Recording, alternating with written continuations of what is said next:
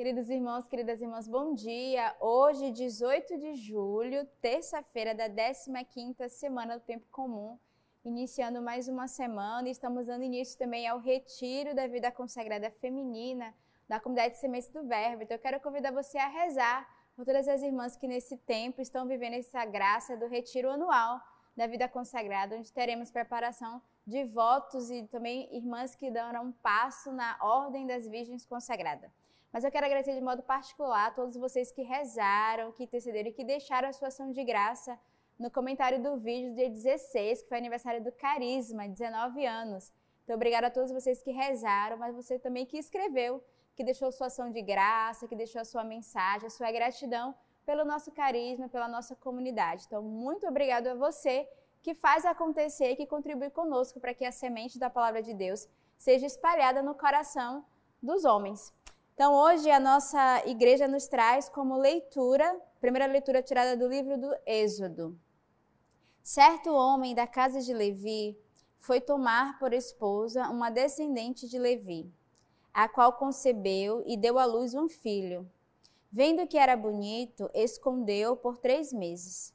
E como não pudesse mais escondê-lo, tomou um cesto de papiro, calafetou-o com betume e pés, colocou dentro a criança e a expôs nos juncos à beira do rio.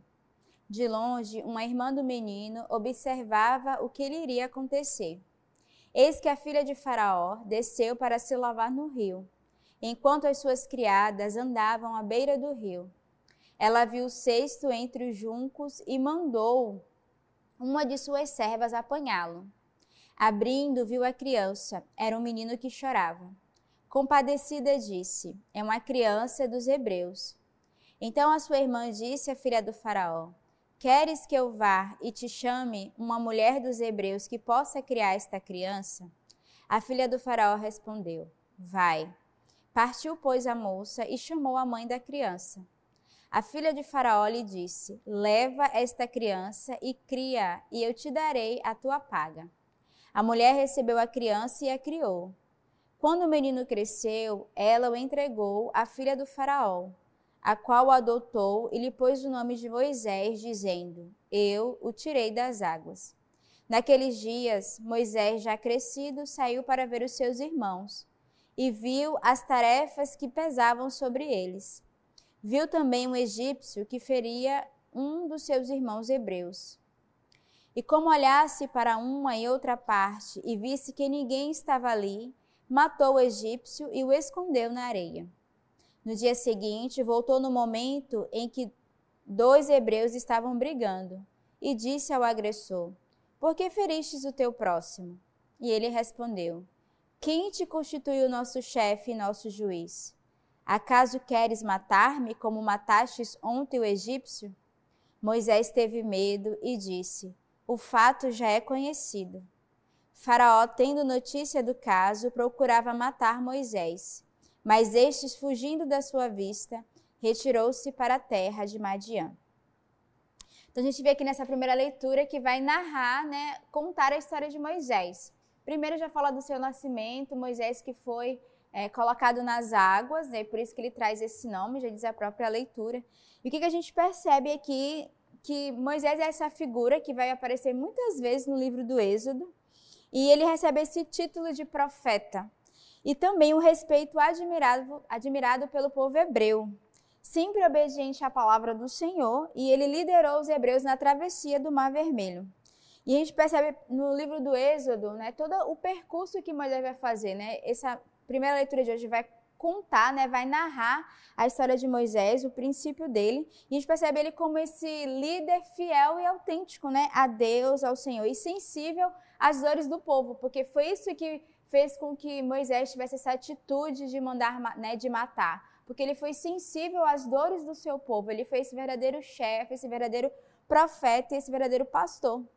E a gente vê como exemplo né, nessa leitura todo o comportamento que Moisés teve diante do povo.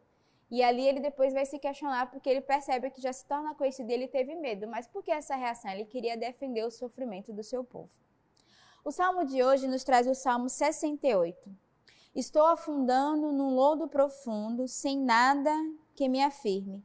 Estou entrando no mais fundo das águas e a correnteza me arrastando. Quanto a mim, Senhor, a ti dirijo a minha prece. No tempo favorável, responde-me. Por teu grande amor, pela verdade da tua salvação. Quanto a mim, pobre e ferido, que tua salvação, ó Deus, me proteja. Louvarei com cântico o nome de Deus e o engrandecerei com ação de graças. Os pobres vêm e se alegram. Vós que buscais a Deus, que o vosso coração viva, porque o Senhor ouve os indigentes e nunca rejeita os seus cativos. Então, o salmo de hoje é um salmo de súplica e é um salmo que vai mostrar o coração humilde, né? Humilde procurai o Senhor Deus e o vosso coração reviverá. O salmista nos convida a sermos humildes, termos o nosso coração unido e depois ele vai fazer todo um clamor e ele reconhece esse olhar de Deus sobre o seu povo. E é bonito porque ele diz assim: Quanto a mim, pobre e ferido, que tua salvação, ó Deus, me proteja. Então ele reconhece a sua pobreza, a sua pequenez, ele reconhece que ele é esse pobre e fraco, mas que o Senhor é esse Deus que protege, que nos guarda e que cuida de cada um de nós. E o Senhor é aquele que é, engrandece os pequenos e os pobres. Os pobres veem e se alegram. Vós que buscais a Deus, que o vosso coração viva, porque o Senhor ouve os indigentes e nunca rejeita seus cativos. Ou seja, o Senhor escuta o grito do nosso coração, ele não rejeita a nossa pequenez e a nossa pobreza, mas o contrário, o Senhor é esse Deus de amor e de misericórdia. O evangelho de hoje é o evangelho de São Mateus. Então Jesus começou a verberar as cidades onde havia feito a maior parte dos seus milagres, por não terem se arrependido. Ai de ti, Corazim, ai de ti, Betsaida. Porque se em Tiro e em Sidônia tivessem sido realizados os milagres que em vós se realizaram, há muito se teriam arrependido, vestindo-se de silício e cobrindo-se de cinzas. Mas eu vos digo, no dia do julgamento haverá menos rigor para Tiro e Sidônia do que para vós. E tu, Cafarnaum, por acaso te elevarás até os céus? Antes, até o inferno descerás. Porque se em Sodoma tivessem sido realizados os milagres que em ti se realizaram, ela teria permanecido até hoje. Mas eu vos digo que no dia do julgamento haverá menos rigor para a terra de Sodoma do que para vós. Então, no evangelho de hoje, a gente percebe aqui, né, Jesus que censura com severidade as cidades de Corazim, Betsaida e Cafarnaum. Então, o Senhor que vai censurar né, essas cidades. E o evangelista aqui, ele vai dizer que essa censura de Jesus se deu, sobretudo, ao fato de que naquela cidade ele realizou a maior parte de seu ministério, né, de seu serviço, dos seus milagres, mas as pessoas não se converteram.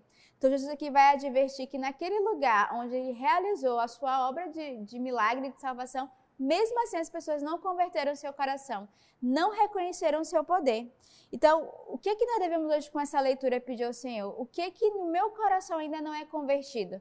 Nós que tocamos todos os dias nos milagres de Deus, na nossa própria vida, na nossa história, na nossa vocação, mas ainda há muitas situações dentro de nós que precisam de uma profunda conversão. Então, para que Jesus não venha censurar cada um de nós, né, não venha nos repreender, peçamos ao Senhor que rapidamente convertamos o nosso coração que rapidamente voltemos para Ele. E o, tempo, e o retiro é um momento propício, é um tempo favorável para revermos a nossa vida, a nossa história e pedir ao Senhor que converta o nosso coração e nos faça voltar inteiramente para Ele.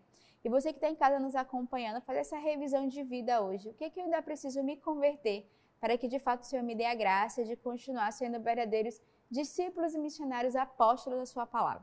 Então, que nesta terça-feira, nesse início de semana, tenhamos um belo dia na escuta da palavra de Deus, nos deixando sermos interpelados pela Sua palavra, pelo Seu Evangelho, para que possamos verdadeiramente nos convertermos. Que Deus os abençoe.